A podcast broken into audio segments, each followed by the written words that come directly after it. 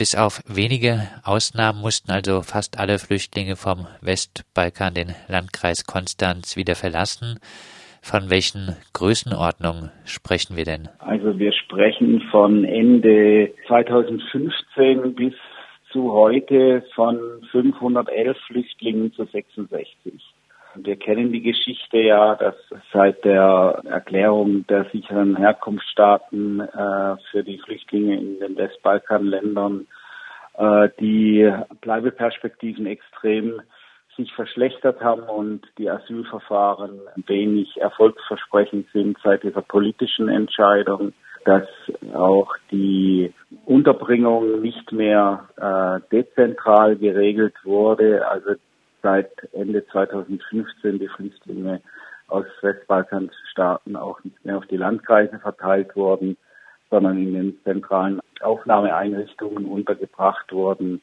Äh, seitdem hat sich die Situation insgesamt für die Flüchtlinge aus Westbalkanstaaten extrem verschlechtert. In Baden-Württemberg finden monatlich äh, drei Sammelabschiebungen in den Balkan statt, die nächste am 8. Februar in den Kosovo. Trotzdem, äh, die meisten Flüchtlinge, die den Landkreis verlassen haben, sind ja wohl freiwillig ausgereist. Äh, wie freiwillig waren denn diese Ausreisen? Ja, in der Regel überhaupt nicht freiwillig. Also die Asylverfahren wurden aufgrund der Situation, wie wir sie eben besprochen haben, beendet. Und ähm, die äh, Flüchtlinge standen unter einem extremen Druck, falls sie nicht ausreisen, äh, dass die Abschiebung droht. Die Abschiebung ist natürlich immer auch mit ähm, aufenthaltsrechtlichen Verschlechterungen verbunden und natürlich auch mit Traumatisierungen der Flüchtlinge und der Flüchtlingsfamilien selbst. Von daher haben natürlich viele die Möglichkeit genutzt, dieser Abschiebung zu entgehen, nicht mehr, nicht weniger.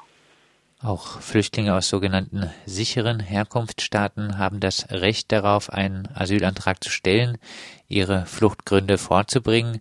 Haben die Behörden im Landkreis Konstanz dieses Recht der Flüchtlinge bei ihrem Handeln ausreichend berücksichtigt? Ähm, soweit ich das beurteilen kann, äh, gab es jetzt in den Asylverfahren selber äh, keine Auffälligkeiten im Landkreis Konstanz, außer dass eben diese Prüfung in Bezug auf sichere Herkunftsstaaten nicht mehr gewährleistet ist. Darüber wurde ja auch schon öfters gesprochen und äh, das würde ich im Prinzip auch so sehen. Es gab aber in anderen äh, Be äh, Bereichen, in anderen Landkreisen meiner Kenntnis nach und auch in den Erstaufnahmeeinrichtungen extremen Druck auf die Flüchtlinge. Es wurde ihnen auch von Behördenseite, sowohl von Landratsämtern, von den Mitarbeitern von Landratsämtern als auch äh, von Mitarbeitern in den Erstaufnahmeeinrichtungen ähm, gesagt, dass sie keine Möglichkeit hätten, Asyl zu bekommen oder auch zu stellen. Ich war im Einzelnen nicht dabei, aber insofern extrem Druck ausgeübt zu dieser freiwilligen Ausreise. Da gibt es eine ganze Reihe von Beispielen, die auch der Flüchtlingsrat Baden-Württemberg weitestgehend auch versucht hat zu dokumentieren. Und das ist natürlich ein extremer Eingriff auf das Grundrecht auf Asyl. Heißt, immer mal wieder kommt es vor, dass äh, die Flüchtlinge gar nicht das äh, ganze Asylverfahren eigentlich durchlaufen, sondern vorher herausgedrängt werden. Ja, das kommt vor, richtig. Zum Ende des Jahres habt ihr den Roma-Fonds aufgelöst. Mit dem Fonds wurden freiwillig ausgereiste oder abgeschobene Familien mit 100 Euro, sagen wir mal, Starthilfe unterstützt. Wenn sich antirassistische Initiativen nicht nur gegen Abschiebung, sondern auch um finanzielle Hilfe für Abgeschobene kümmern, tut man damit äh, nicht der oftmals als unmenschlich kritisierten Abschiebepolitik gegen Flüchtlinge ein humaneres Mäntelchen verpassen, weil man aus dem Einzelfall verständlich äh, die Härten der staatlichen Abschiebung zivilgesellschaftlich abfedert? Also ich denke, die ganze Aktion war aus der Not geboren. Ähm, wir hatten, wenn ich da kurz ausholen darf, wir hatten äh, eigentlich hier in Konstanz ein sehr solidarisches Umfeld, was äh, Roma und Roma-Flüchtlinge angeht. Wir haben verschiedene Petitionen gestartet. Wir haben auch da und dort Dinge erreicht, was Bleiberecht angeht und auch Erfolge in Asylverfahren erzielt. Nur 2015 hat sich die Situation auch von der Stimmung, äh, die gemacht wurde, von der Politik und von den Medien extrem verschlechtert.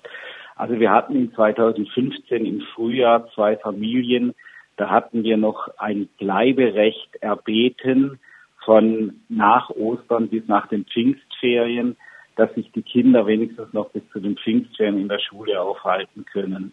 Das hat das Innenministerium mit der zynischen Begründung, äh, es würde das nicht dem Kindeswohl entsprechen, wenn die Kinder so lange aus der aus den Schulen in den Westbalkanstaaten ähm, äh, nicht dort nicht im Unterricht teilnehmen könnten. Deswegen müsste man sie so schnell wie möglich ähm, zur freiwilligen Ausreise drängen oder abschieben. Wir haben diese Familien dann im Herbst 2015 viele dieser Familien abgeschobene, zurückgekehrte äh, Familien äh, besucht und wir haben dann dort dokumentieren müssen, in welch schlechter Situation. Sie sind, sowohl was die Unterbringung und die Perspektiven angeht, aber auch was die dauerhaften Diskriminierungen angehen. Also, dass die Kinder aus den Schulen hinausgedrängt werden, dass natürlich Roma, wir kennen das, ähm, in diesen äh, Westbalkanstaaten äh, Menschen zweiter Klasse sind und keinen Zugang zur Arbeit, keinen Zugang zur Wohnung, keinen vernünftigen Zugang zur Gesundheitsversorgung haben. All das müssten wir auch äh, feststellen und dokumentieren. Und wir waren im Prinzip aus der Not geboren im Herbst 2015 an dem Punkt, was können wir jetzt politisch noch erreichen, ganz konkret für die Familien, die wir da hatten, was können wir politisch noch erreichen oder was können wir noch erreichen, um ihnen zumindest diese 100 Euro Start, äh, äh, Starthilfe mitzugeben. Das ist eine rein humanitäre Maßnahme, die auf der persönlichen Ebene zu sehen ist. Auf der anderen Seite haben wir natürlich auch diesen Roma-Fonds immer wieder genutzt, weil auch die Flüchtlingsgruppen, die einzelnen Personen auch Geld gespendet haben. Und ähm, wir hatten eigentlich dadurch auch immer ein Instrument, dieses Thema in der öffentlichen Diskussion zu halten. Und ein letzter Punkt zu dieser Sache auch noch. Äh, wir haben bewusst gesagt, wir machen es nicht als Anreiz zur freiwilligen Ausreise, sondern alle, die gehen müssen und auch die in die Abschiebung geraten, aus welchen Gründen auch immer, haben das, äh, danach das Recht, diese 100 Euro von uns zu bekommen. Und wir hatten auch einige dabei, die das dann über Western Union, also dann vor Ort äh, abholen konnten und die Hilfen dann vor Ort bekommen haben. Aber abschließend, es ist schon richtig, das kann nicht bei dieser humanitären äh, Hilfe bleiben. Im Einzelfall ist das sicherlich ein Tropfen auf den heißen Stein und besser wie nicht. Aber wir hatten auch immer die politische Situation im Auge und sind auch heute noch dabei, darauf hinzuweisen. Du hast jetzt schon einiges gesagt äh, über die Lage äh, von Roma, die zurückkehren mussten auf den Balkan. Ähm, der Roma-Fonds hat äh, solche Familien unterstützt. Äh, kannst du etwas dazu sagen, wie es jetzt zuletzt ausgereisten Flüchtlingen vom Landkreis Konstanz jetzt äh, auf dem Balkan geht? Also die Situation wird eigentlich immer schlechter, nicht besser. Als ähm, es diese Staaten zu sicheren Herkunftsstaaten erklärt worden, haben uns die ganzen Landespolitiker von grün bis schwarz über rot erklärt, das Problem müsse in den Herkunftsstaaten gelöst werden. Bei diesen Worten ist es geblieben. Es ist überhaupt nichts passiert, weder in den Herkunftsstaaten noch an Initiativen, die mir bekannt sind, äh, von hier, dass es dort sich an den Verhältnissen irgendetwas verbessert oder das Thema überhaupt äh, gegenwärtig ist, dass es eine Diskriminierung dort gibt und dass dort äh, Druck auf die Regierungen ausgeübt wird, dass man da handeln muss oder es gab sogar dieser Tage einen Beitrag auf Deutschlandfunk, der beschreibt, dass in der Textilbranche in Mazedonien Löhne von 200 Euro bezahlt, also Hungerlöhne, auch für mazedonische Verhältnisse Hungerlöhne bezahlt werden. und diese Textilwaren wieder nach Deutschland exportiert werden. Also es werden hier nicht mal äh, Mindeststandards eingehalten und wir sprechen ja da nicht einmal von den Jobs, die irgendein Rom äh, in Aussicht hätte, jemals an so einen Job zu kommen.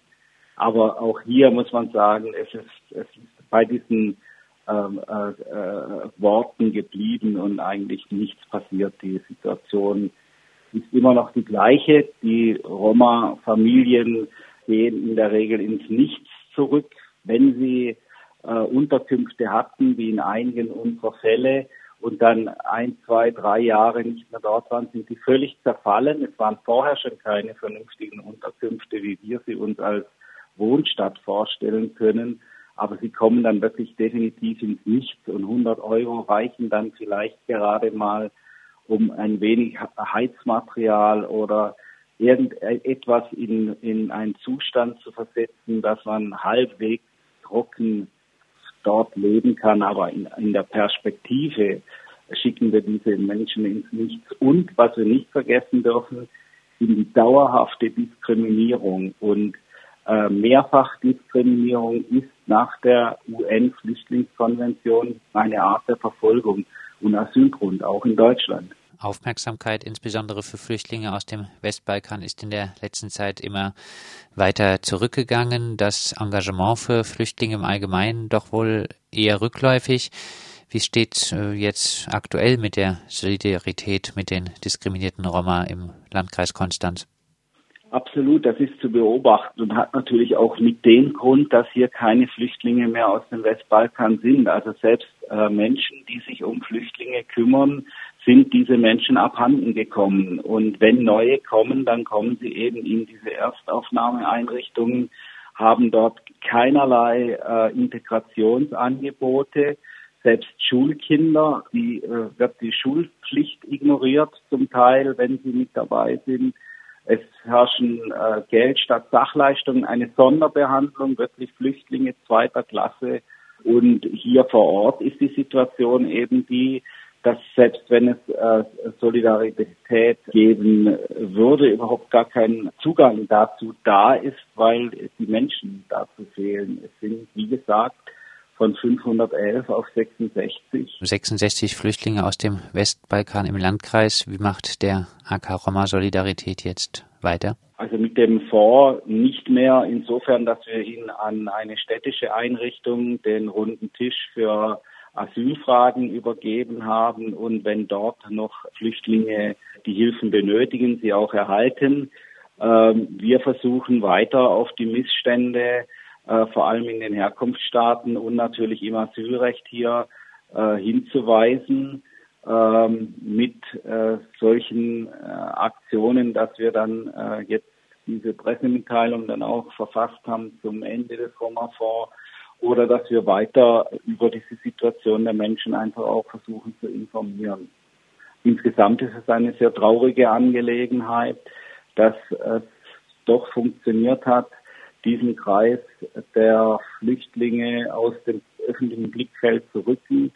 Vor allem, weil ich auch sehr viel arbeite, auch journalistisch arbeite zum Thema NS-Vergangenheit und ich schon als noch ähm, Flüchtlinge aus den Westbalkanländern hier waren, auch versucht habe, zum Teil deren Lebensgeschichte zu rekonstruieren. Und wir müssen einfach davon ausgehen, dass von 60 bis 90.000 Opfer der NS-Vernichtung an äh, Sinti und Roma allein in den Balkanstaaten, dass von diesen 60 bis 90 1000 im Prinzip jeder, der hierher kommt oder fast jeder, der hierher kommt, unmittelbarer Angehöriger oder Nachfahre von im NS-Regime äh, umgebrachten Roma ist. Und das ist das Beschämende, dass diese Opfergruppe nicht nur, was europaweit angeht, immer noch Diskriminierung ausgesetzt ist, sondern im Speziellen dieser Umgang in Deutschland in den Asylverfahren und überhaupt. Ähm, das ist mehr als beschämend und ist immer wieder ein Punkt, wo ich auch äh, versuche, darauf hinzuweisen. Das sagt Jürgen Weber vom Baden-Württembergischen Flüchtlingsrat und dem AK Roma Solidarität Konstanz. Mit ihm haben wir über das Ende des Roma-Fonds und das Herausdrängen von Westbalkan Flüchtlingen speziell aus dem Landkreis Konstanz gesprochen.